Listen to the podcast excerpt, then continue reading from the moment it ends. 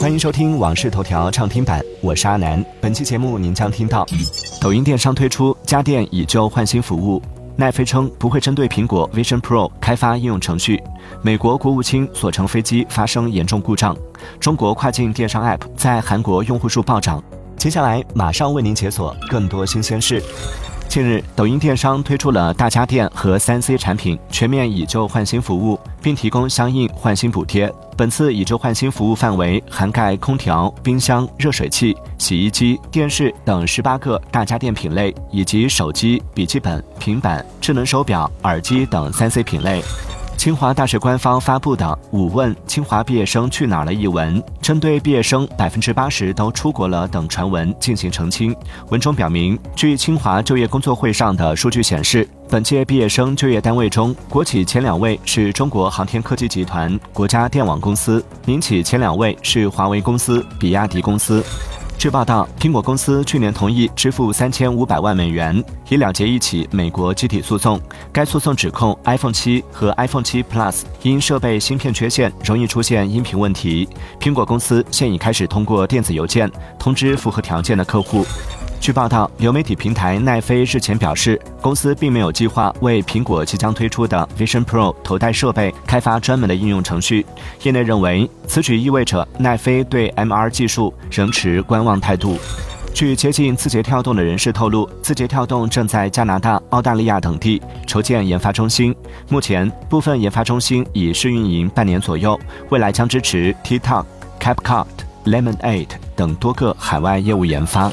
通过调查来自四十多家供应商的回购价格发现，苹果 iPhone 十五系列，尤其是二百五十六 GB 版的 Pro Max 机型的贬值速度明显慢于三星、谷歌和一加等安卓旗舰机。二百五十六 GB 版 iPhone 十五 Pro Max 在上市后的三个月内，仅损失了百分之十八点二的价值。近日，GTA 六游戏首支预告片在打破三项世界纪录后，再次解锁新成就。阿尔星于二零二三年十二月五号放出该预告片，在一个半月时间内，累计播放量达到了一点六八六亿次，超过《我的世界》，成为预告片观看量第二的游戏。据悉，GTA 六预计将于二零二五年发行。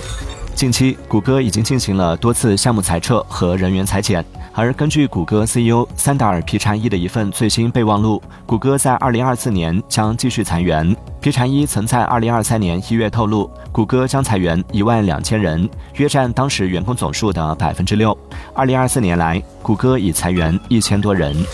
据报道，亚马逊正在改进其 Alexa 语音助手，并准备在今年推出一项新的付费订阅计划。据悉，该公司希望在六月三十号发布暂时命名为 Alexa Plus 的付费版 Alexa。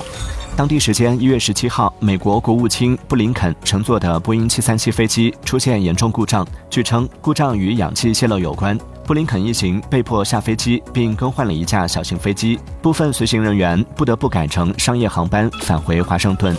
最新数据显示，截至二零二三年底，两大中国跨境电商 App 在韩国用户数量合计已破一千万名，短短一年，用户至少翻了一倍。每五位韩国人中就有一位在用中国跨境电商 App。最近，不少韩国国内生活用品企业也纷纷入驻，希望能借中国电商 App 的火爆势头来拓展销路。